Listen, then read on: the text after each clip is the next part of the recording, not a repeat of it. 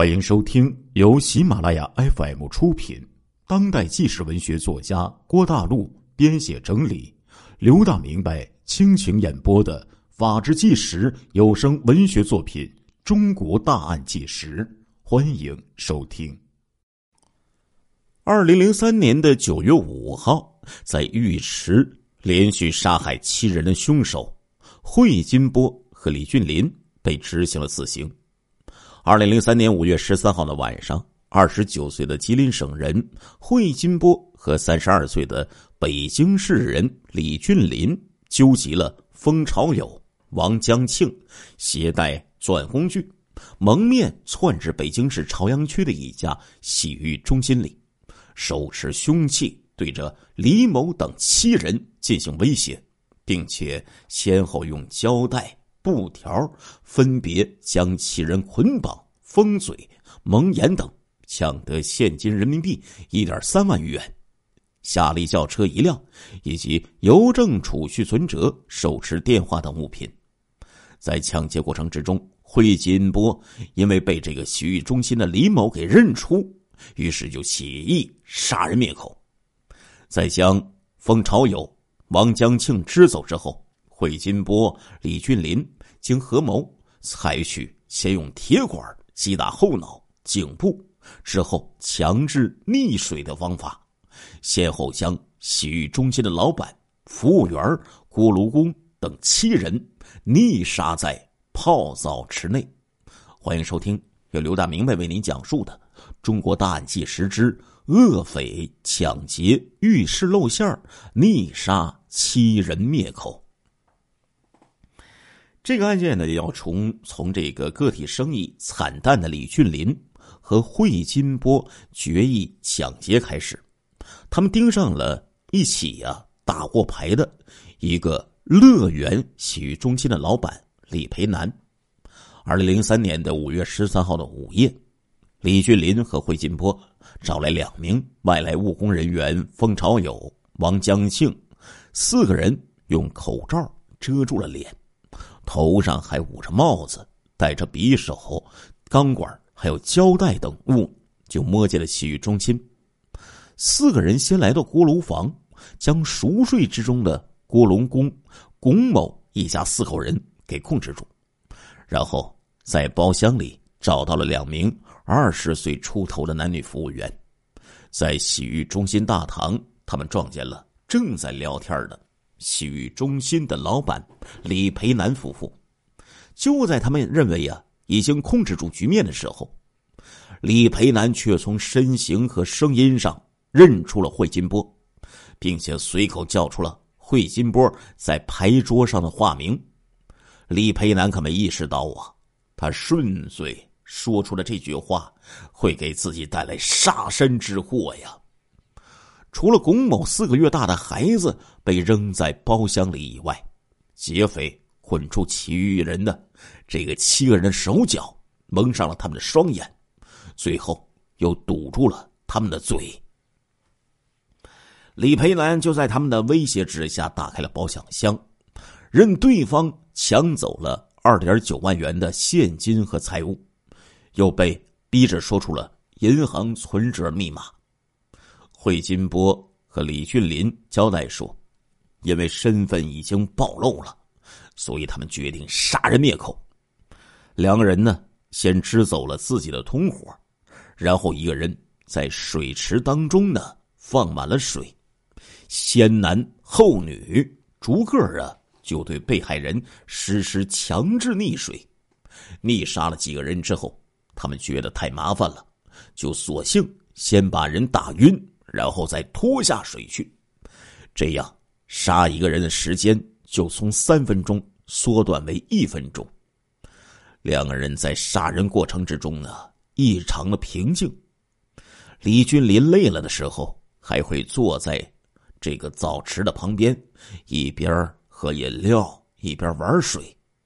在他拖拽李培南妻子马某的过程当中，马某透过眼罩。认出了李俊林，哭着央求李俊林留他活命，甚至告诉李俊林他的房间里还有钱。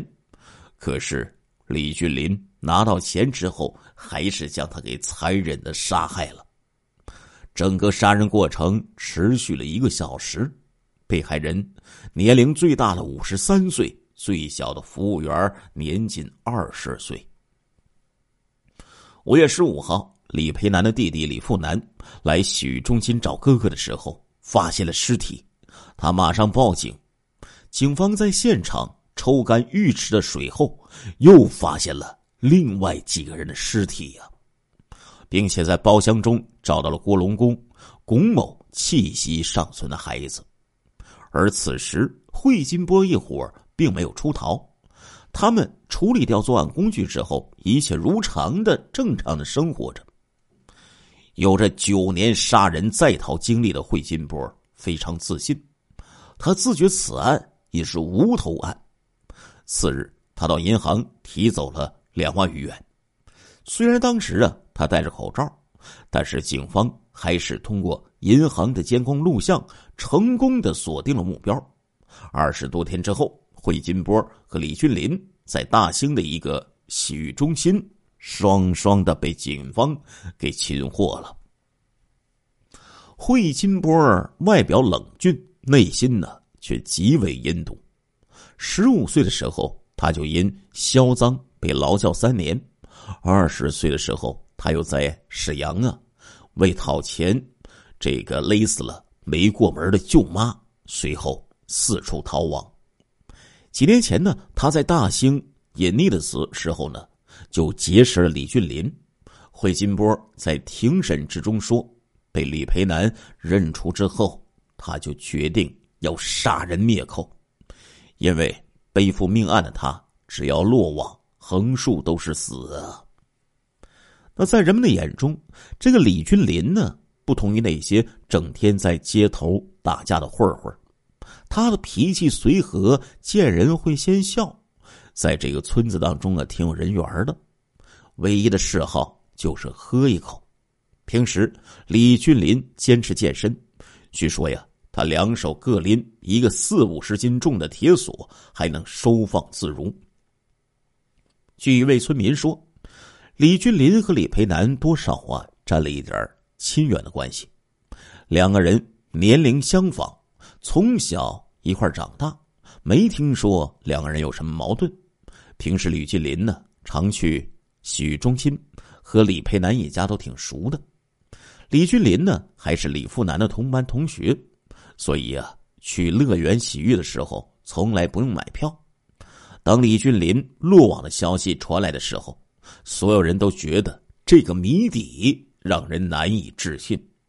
小时候和李俊林睡过一个被窝的李富南告诉记者说：“他现在只想让对方以命抵命啊。”二零零三年九月五号，法庭作出终审裁定，当天。走在最前面的死刑犯惠金波、李俊林戴着手铐脚镣，身着便装，胸前各贴着一块白布，一只脚的脚踝上还各系着一根拴着小木牌的细绳，白布和木牌都写着他们各自的名字。